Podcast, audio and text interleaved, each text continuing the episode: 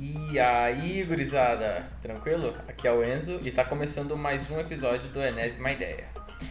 E no episódio de hoje, como vocês já devem ter visto aí no título, né? Não precisa ser nenhum Sherlock Holmes. A gente vai falar sobre paleontologia com um convidado muito especial, o Renato Pirani, que é professor da Unesp Bauru, né, de paleontologia, obviamente, e que além disso é presidente da Sociedade Brasileira de Paleontologia. É, aqui não tem gente comum não, é só gente fantástica aqui nesse podcast. O único cara comum aqui é o apresentador mesmo. E a gente vai ver que paleontologia não é sobre, só aquele estudo sobre dinossauros e monstros gigantes. A gente vai ver aqui paleontologia é uma ciência muito vasta que também pode ter muita coisa além de dinossauro. Pode ter moluscos, lula, insetos, até cocô é um fóssil também, como vocês vão ouvir aqui. Certo? Então, só para lembrar vocês de vocês seguirem a gente no Spotify e também no Anchor, que é extremamente importante, né, para vocês receberem sempre as atualizações dos episódios quando eles vão ser lançados e tudo mais. Porque depois de longas batalhas contra a procrastinação e o semestre caótico do EAD, a gente vai estar tá postando mais episódios do Spotify, então pode ficar tranquilo que ainda vai ter muitos episódios de 30 minutos com minha voz falando aqui com idiotas nos ouvidos, certo? Então bora pro episódio. Aproveite. Antes, eu acho legal a gente explicar o que, que seria paleontologia, fora os ossos de dinossauro, né? Porque acredito que paleontologia se popularizou muito quando foi feito os filmes do Jurassic Park, filmes de dinossauro né, no geral. E esse assunto acabou se popularizando, mas a paleontologia ela não trata só apenas disso, né?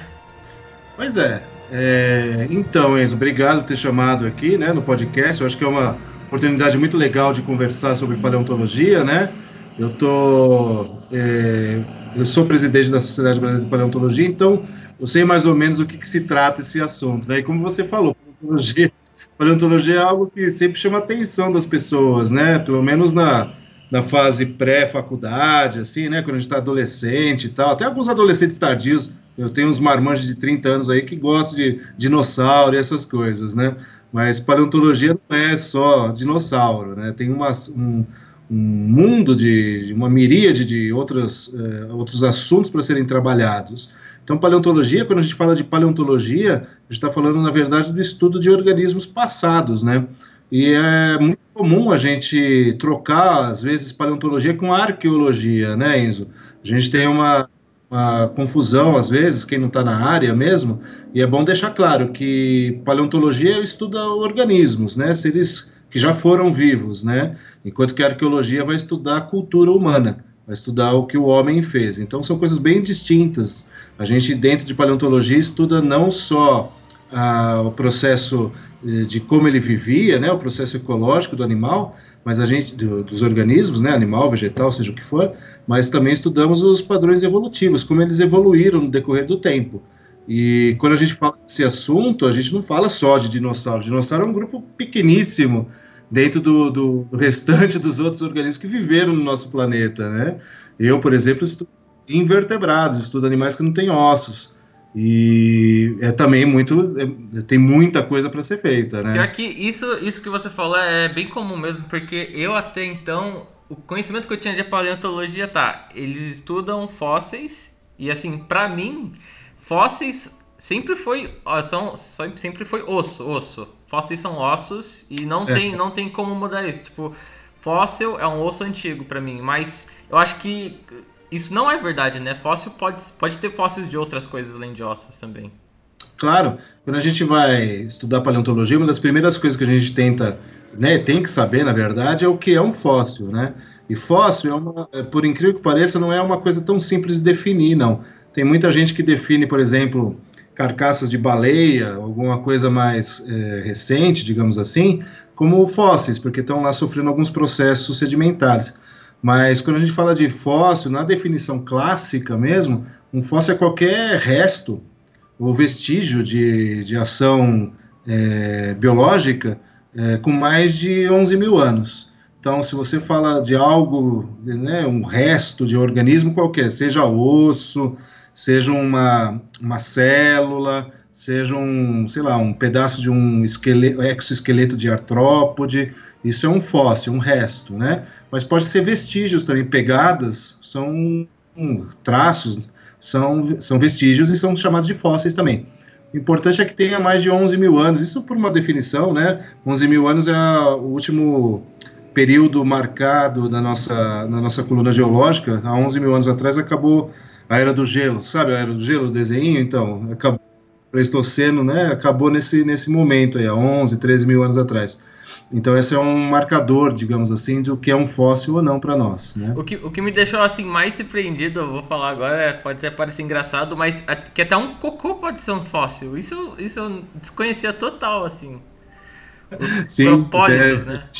Isso, a gente chama de coprólitos. Coprólitos são, são fezes, né, fósseis, e é muito legal estudar coprólito, porque a partir de um coprólito a gente consegue, às vezes, montar até a cadeia ecológica de como estava o ambiente naquele momento, né? Existem pessoas que estudam coprólitos de dinossauro, vou falar de dinossauro porque é mais conhecido, mas tem mamíferos também, tem outros, né, peixes, inclusive, né, coprólitos de peixes, mas de dinossauro dá para você montar, por exemplo, quem quer o herbívoro, quem quer o carnívoro, dá para fazer uma relação ecológica bem Interessante. E tocando nesse assunto que você falou, que você é focado em não invertebrados, né? Em, em paleontologia de não invertebrados. E acaba sendo mais difícil, então, no caso, estudar paleontologia de não invertebrados do que invertebrados, porque, bem, se você pensar assim pela coisa, entre aspas, lógica, os invertebrados têm mais ossos do que os não invertebrados, né? Então, assim, eu, eu costumo pensar que eles, têm, eles conseguem deixar mais vestígios do que não invertebrados. É muito difícil tentar pensar qual, qual que vai ser o fóssil, por exemplo, de um de um molusco, de uma lula. Como que ele vai deixar algum vestígio assim? Porque ele é todo mole, né? Então é, então, é, é complicado. É, só para você ter ideia, né, Isa, assim, quando a gente fala de, de animais, é, fósseis principalmente, né, de organismos fósseis, a gente tem um, um, um índice de que fala que mais ou menos o que a gente conhece dos organismos, sejam recentes, sejam vivos, sejam fósseis, é por volta de 2% só daquilo que viveu mesmo no nosso planeta, né? De espécies. Então é, é bem pouco que a gente conhece, e isso se dá basicamente e principalmente pelo, pela preservação, é o que você falou. Organismos sem estruturas mais rígidas são mais difíceis de serem preservados. E como a grande maioria dos organismos não tem estruturas rígidas, é, é raro ter um organismo de estrutura rígida, para ser sincero, é, eles não são preservados com tanta facilidade, não. Então a gente vai encontrar osso, óbvio, né, que é mais tranquilo de ser preservado, entre aspas, mas a gente encontra também exoesqueleto de invertebrados, por exemplo, mudas de trilobitas, que foi um organismo que viveu antes dos dinossauros, é, é relativamente fácil de achar, né? Conchas de, de, de organismos moluscos bivalves, de braquiópodes. As conchas são também estruturas duras que são preservadas no registro fóssil. Mas conforme a gente vai indo para o passado, e no passado assim mais distante, uh, o número de organismos com é, estruturas ósseas ou de estruturas mais rígidas para preservação é bem menor, a gente tem uma diminuição do, do registro fóssil, a gente não sabe direito o que, que tinha lá, né? A gente tem uma ideia, mas assim, 100% de certeza não dá para saber nunca, né? Então é isso, é, o negócio é, é, difícil mesmo, quando a gente trabalha com organismos sem ossos, os invertebrados, a gente tem que ter uma, uma primeiro, uma, uma sorte, entre aspas, de que o, o organismo seja preservado, né? Então tem que ter um, condições ambientais muito específicas, muito singulares, para que ele seja preservado.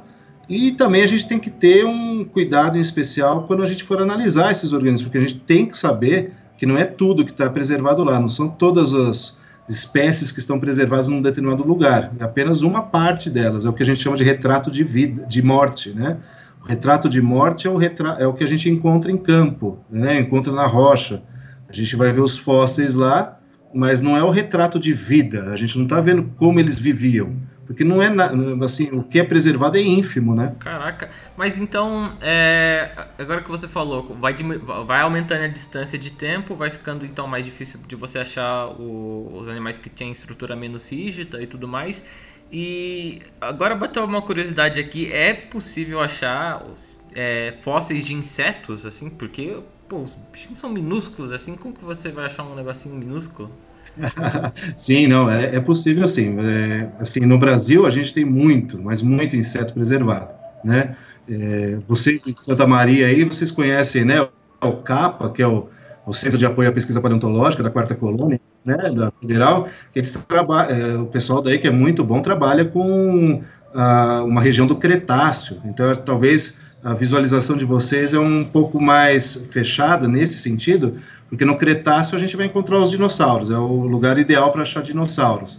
Mas, por exemplo, se você for para a região de Mafra, que fica entre Paraná e Santa Catarina, você vai encontrar uma, um, umas rochas, lá, um tipo especial de rochas, que vai ter uma concentração de insetos preservados assim maravilhosamente são rochas mais antigas, são rochas do, do Devoniano, pra, do Carbonífero, são períodos econômicos, períodos é, geológicos mais antigos, né?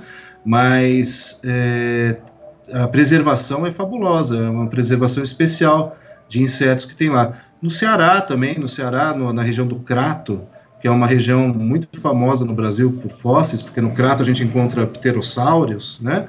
É, a gente encontra, além dos pterossauros, grilos preservados, louva-a-Deus preservado, borboleta, borboleta, preservada. Então, é uma, uma, uma infinidade de, de artrópodes que pode ser preservado.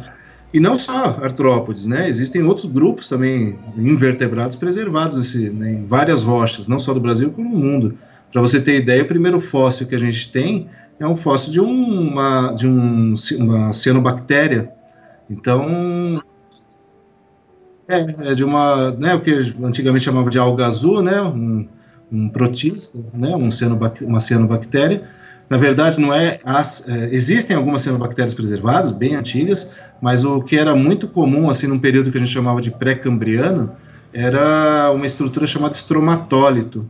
Estromatólito nada mais é do que uma, uma, uma como eu posso falar, uma uma feição geológica decorrente da ação metabólica dessas cianobactérias. Então, as cianobactérias ficavam no oceano, que estava totalmente parado naquela época, não tinha nenhum tipo de animal para mexer o fundo do oceano, e a ação metabólica dessas cianobactérias ia decantando no fundo dos oceanos umas, umas finas camadas assim de matéria orgânica. E essas finas camadas vão se acumulando, formando o que a gente chama de estromatólito. É uma evidência de vida, né? É um fóssil e é de, de organismo invertebrado unicelular, para você ver como é possível né, preservar algumas coisas. É, isso aí desbanca mesmo aqui, esse, esse, esse pré-conceito que a gente tem de que fósseis são ossos mesmo, porque, pô, você, você consegue achar fóssil até de bactéria. Com certeza, com certeza. É que os fósseis de vertebrados são muito mais chamativos, né? Eles chamam não só a atenção pelo tamanho, mas pelo imaginativo, né? São, são estruturas que remetem assim a organismos que talvez tenham sido fabulosamente grandes, né, ferozes, e toda, toda criança, todo adolescente gosta desse tipo de, de, de feição né, dentro de um animal, então chama bastante atenção. Ah, com certeza, com certeza. Ah, para mim chama atenção isso também e também tem uns, uns moluscos aí que chamam muita atenção também. Eu não sei se é verdade, mas tinha um tempo que tinha, um, tinha uma notícia sobre um, que tinha uma lula gigante que estava no fundo do mar, não sei, não sei das quantas, que tinha comido um, uma cachalote, alguma coisa assim. isso deve ser talvez mais recente, eu não sei se é real isso, né? Mas sim, existem lulas bem gigantes atuais, isso em regiões abissais, em profundidades de mais de 4 mil metros, existem de profundidade, né? Existem lulas de 10 metros, 12 metros de comprimento, então são lulas bem grandes mesmo, né? Não são tão difíceis assim de serem achadas, entre aspas, mas como uh, o ambiente delas é muito diferente do nosso, né? A gente não está acostumado a, ir a 4 mil metros de profundidade, a gente não encontra elas com facilidade. Mas no passado também existiram lulas gigantescas, né? Maiores do que essas, inclusive. Existem registros de manha de algumas lulas bem gigantes, né? Não vou, não vou lembrar agora o nome da, da espécie, mas é, existem organismos gigantescos que viveram no passado e foram preservados, né? Não só vertebrados, mas existem também invertebrados. E quando eu falo assim preservados, Enzo, não é um negócio assim, ah, preservou a lula inteira. Às vezes preservou uma, um, sei lá, um pedaço dela e por extrapolação a gente sabe o tamanho dela, né? Então, paleontologia é uma área que muitas vezes a gente tem que extrapolar. A gente tem que pegar o que tem para ver o que, que dá para tirar, né? Tirar leite de pedra, literalmente. A gente pega, a gente pega um dente de um dinossauro, por exemplo, né, para ficar dentro do ambiente que a gente conhece melhor, e eu consigo praticamente reconstituir a vida do animal, né, através do dente dele, né? Então a gente tem, tem que ter essa extrapolação. Algumas vezes, e vou confessar para você, na maioria das vezes a gente erra, mas é, a gente tem que ir nesse, nesse, nesse sentido, senão não tem como trabalhar, né? Ah, é ciência, né? A gente vai é, errar alguma sim. vez. Bom, não, com certeza, ciência é isso, é falsificação. Falseação, né?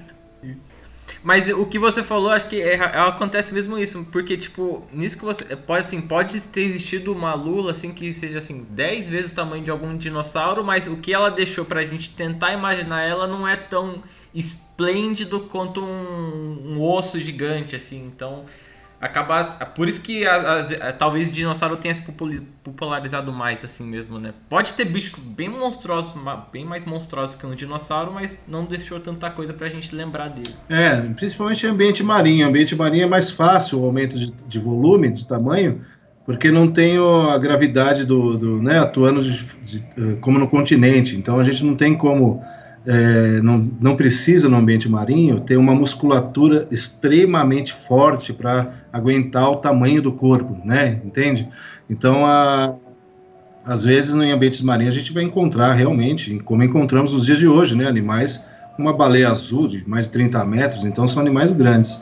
E, e falando de, de, dinossauro também, né? Isso que você falou de tamanhos, é, é, é, também ocorre dentro de dinossauro isso, porque se você for ver esqueletos montados, você não vai ver, você vai, óbvio, né? Alguns esqueletos de, de saurópodes são gigantescos, mas você não vai ver o, o, maior dinossauro do mundo, né, de 65 metros de comprimento, não tem, não tem ele montado porque não tem todos os ossos. É uma extrapolação, né? É uma extrapolação de tamanho. Né? Agora que a gente entrou nesse, no fundo do mar, entre aspas, assim, para falar, é, eu queria saber, tem como achar, então. Se já, se já é difícil achar fóssil em, em, né, na terra, assim, em rocha e tudo mais, é, tem como achar fóssil debaixo da água? Tem, tem sim.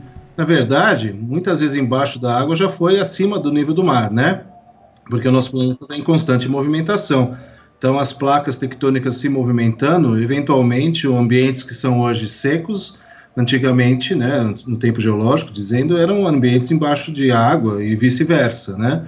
Então, eh, só um exemplo aqui na, no meu estado, né, em São Paulo, se a gente for para cidades do interior de São Paulo, algumas cidades grandes até, como Rio Claro, Piracicaba, que são no meio do estado e são secas, né, são continentais, a gente vai encontrar fósseis marinhos, né, de invertebrados. Então, mostrando que houve um, naquele momento, né, no, no caso em específico que eu estou falando no Permiano, é, um aumento do nível do mar, então está, as cidades que hoje a gente chama de Rio Claro e Piracicaba estavam embaixo da água, né?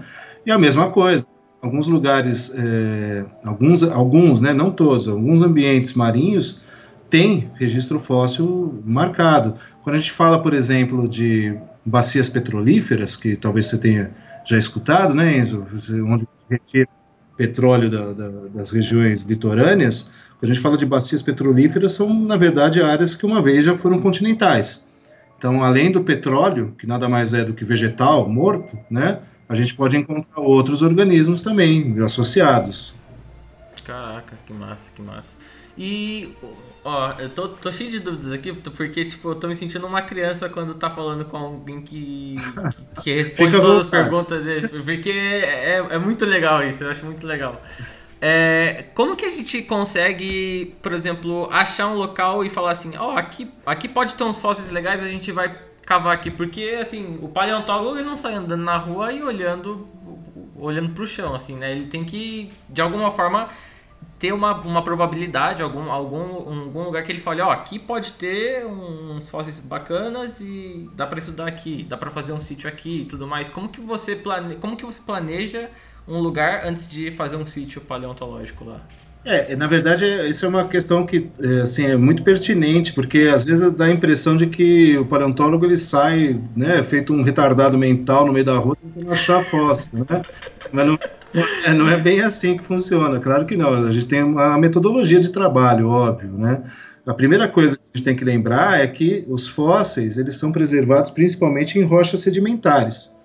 Então não adianta nada eu ir, por exemplo, numa região de rocha granítica, né?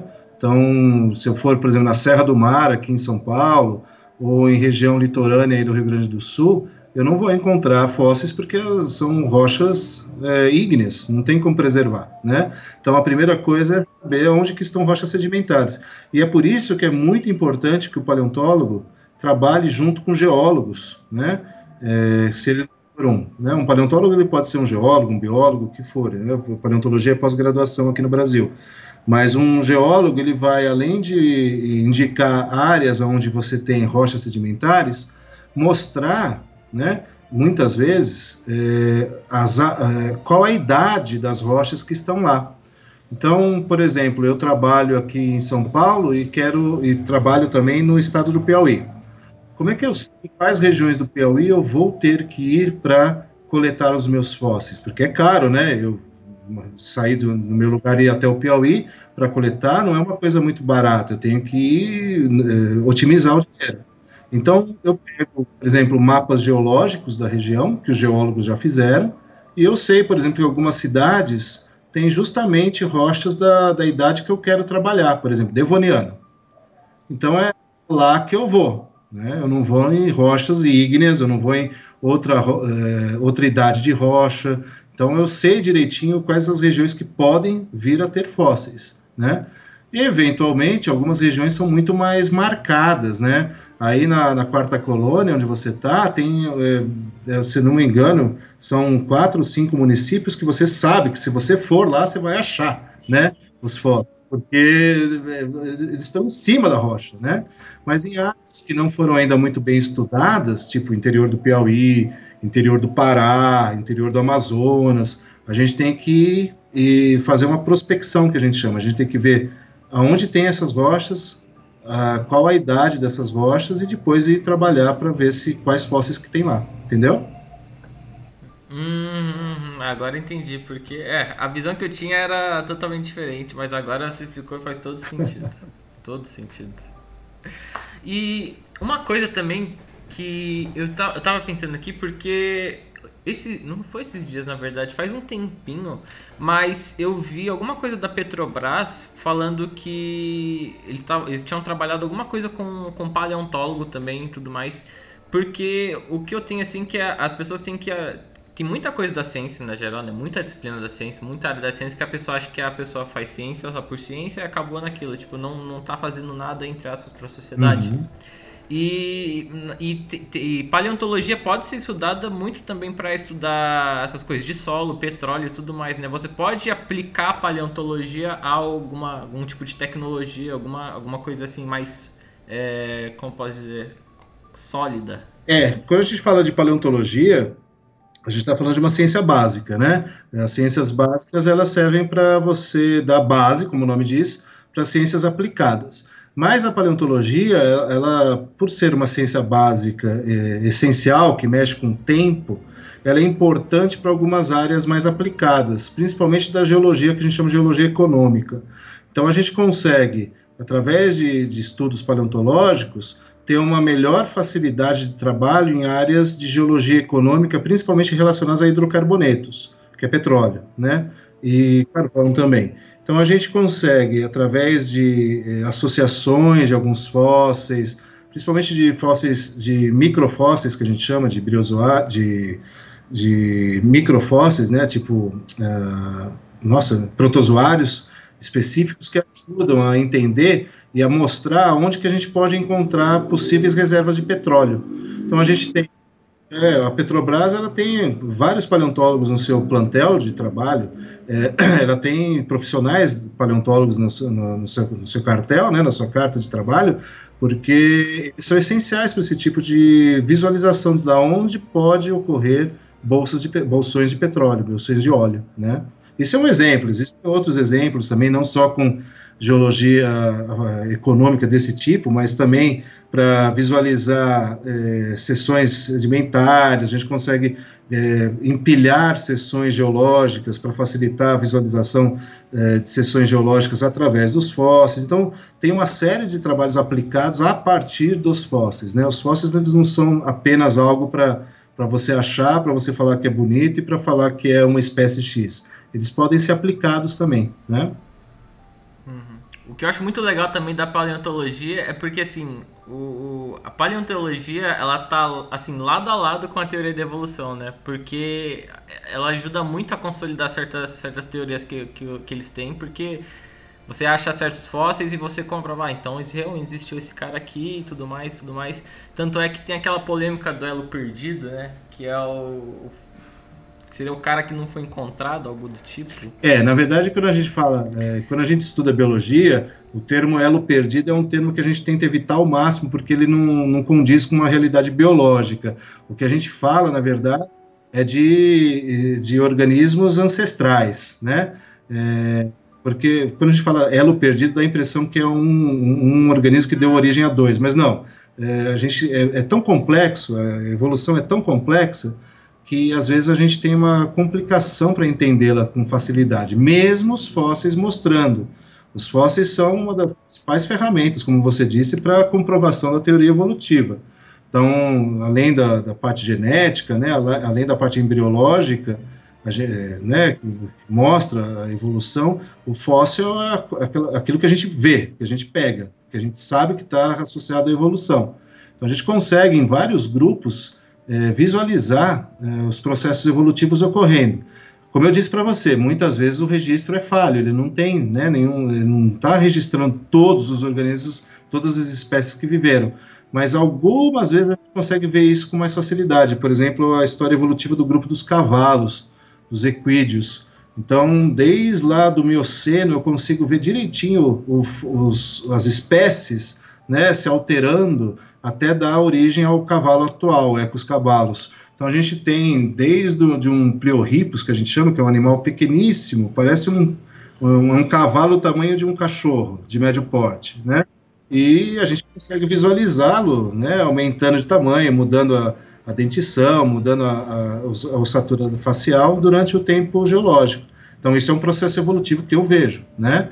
Alguns grupos são mais difíceis. Por exemplo, o hominídeo, o grupo que a gente faz parte, é um grupo muito complicado, muito complexo, porque várias espécies existiram e algumas dessas espécies morreram, né, deram um caminho sem fim, é, um caminho é, que, que não deu outra espécie, não especiou em nada. Então a gente tem espécies que conviveram no mesmo tempo, né, tipo australopithecus, uh, viveu Australopithecus afarensis, junto com Australopithecus ramidos, e a gente não sabe direito de onde que a nossa linhagem veio, né? A gente tem uma ideia boa, assim, mas que altera, né? Ser humano, a história paleontológica do ser humano é tão ou mais complexa do que a história paleontológica de dinossauro. Não sei se você percebeu, todo bendito mês tem uma reportagem falando novo achado de fóssil humano, né? Essas coisas assim, porque chama atenção sim. também, né? A nossa história, né? Sim, sim. O que, o, que, eu, o que eu acho muito engraçado é que é, nesse assunto de Elo Perdido tem um episódio do Futurama que é, é. muito bom, é. que ele que ele que é os dois professores discutindo, ele falando: "Ah, mas se você se a evolução tivesse certa, então teria esse elo perdido aqui". Aí o professor vai lá: ah, "Então, acabei de achar esse cara aqui". Aí o outro professor rebate: "Ah, mas então teria mais um elo perdido". É, então, é isso que, e o Futurama mostra isso com clareza, né? Porque na verdade, quando a gente fala de elo perdido, a gente vai sempre voltar para trás. Não tem um, é, não existe esse negócio de elo perdido. Existe ancestralidade. Quem é ancestral de quem, né? Então, por exemplo, nós, Homo sapiens, eu sei que o nosso, o nosso ancestral direto foi Homo erectus, né? Agora, quem foi o ancestral direto de Homo erectus já tem controvérsia, ninguém sabe direito.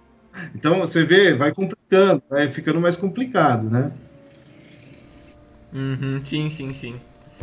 E, então, Certo, a gente viu, ouviu bastante agora de, de paleontologia e tudo mais, e você também acabou falando que paleontologia é uma área de pós-graduação, né? Então, no caso, se eu quero ser paleontólogo no Brasil hoje em dia, qual, qual é o caminho que eu, que eu, que eu sigo, assim, entre as? Porque como é uma, uma pós-graduação, não tem, não tem uma graduação específica que você precisa fazer, eu imagino, né? É, isso daí. É, os cursos de paleontologia no Brasil, né, Estou falando no Brasil porque fora é diferente. Na Argentina, por exemplo, você tem graduação disso. Mas aqui no Brasil, quando eu falo de paleontologia, é só pós-graduação. É, a pós-graduação e estrito senso, né? Mestrado, doutorado, né? Para você se formar paleontólogo mesmo. É, isso, quando eu falo que é pós-graduação, então significa que, em teoria, eu posso fazer qualquer graduação. Uma pós-graduação é independente. Mas a grande maioria, grande, grande, grande maioria, 99% dos paleontólogos, ou fizeram biologia ou fizeram geologia, tá? É, eu conheço paleontólogo que fez jornalismo, que fez medicina, Caraca. que fez é, economia, que fez geografia. Mas para esses caras, para esses caras não são mais difícil, tipo, você chegar na pós, você faz economia, você chega na pós-graduação em paleontologia, você já não vai sair meio que é, afastado das pessoas que já fizeram biologia ou geologia. É, por isso que eu falo que é, é importante, talvez, você ter. Importante não, mas é mais fácil, entre aspas, você ter uma graduação em biologia ou geologia. Porque daí uma pessoa que está muito fora dessas áreas, ela tem que literalmente refazer o estudo dela, né? Demora um pouco mais para ela se formar em cima disso. Então, se por exemplo você está entrando numa graduação com aquela certeza absoluta, né, de que você vai ser paleontólogo, então é, ah, então você entra em biologia ou geologia, né? Mas às vezes a pessoa faz, sei lá, medicina e se topa com paleontologia e gosta, não tem problema nenhum, né? Ou até o odonto, eu conheço algumas pessoas, inclusive do Rio Grande do Sul, que são dentistas e trabalham com dinossauros, né? É, da quarta colônia, né? Então são são pessoas que, que têm esse conhecimento, né? São paleontólogos, só que na graduação fizeram cursos clássicos de biologia e geologia, né? Uhum. Que bacana, que bacana, certo. Então, acho que a gente conversou bastante aqui e tudo mais, e Putz, se deixar, eu vou começar a falar mais coisa aqui. Você vai começar a responder de novo. A gente vai, quando ver, vai dar duas horas de programa. Porque se deixar, eu adoro, eu adoro, adoro falar sobre patologia. Acho um assunto muito interessante. Mas eu queria agradecer aqui, Renato, de novo, mais uma vez por você estar aqui, porque eu acho que é muito importante a gente falar sobre essa área, né? Porque é uma área que, querendo ou não, vem perdendo um pouco a popularidade e as pessoas precisam saber mais disso, porque além de ser um assunto muito interessante, muito legal de se falar, tem muita coisa boa surgindo daí. Né? Sim, com certeza. Não, eu, eu que agradeço para fazer a divulgação disso. Eu acho que é importante a gente falar de paleontologia no nosso país, porque somos poucos paleontólogos no país, né? Relativamente a outros países, somos poucos. Então, quanto mais pessoas eh, vierem trabalhar nessa área, melhor, né? Agrega, a gente tem maior quantidade de informações. E eu fico à disposição. O dia que você quiser conversar de novo, eu tô, estou às ordens. Ah, pode deixar, pode deixar que esse assunto não vai passar só uma vez aqui nesse podcast, não. Vai passar mais vezes. Valeu, valeu. valeu.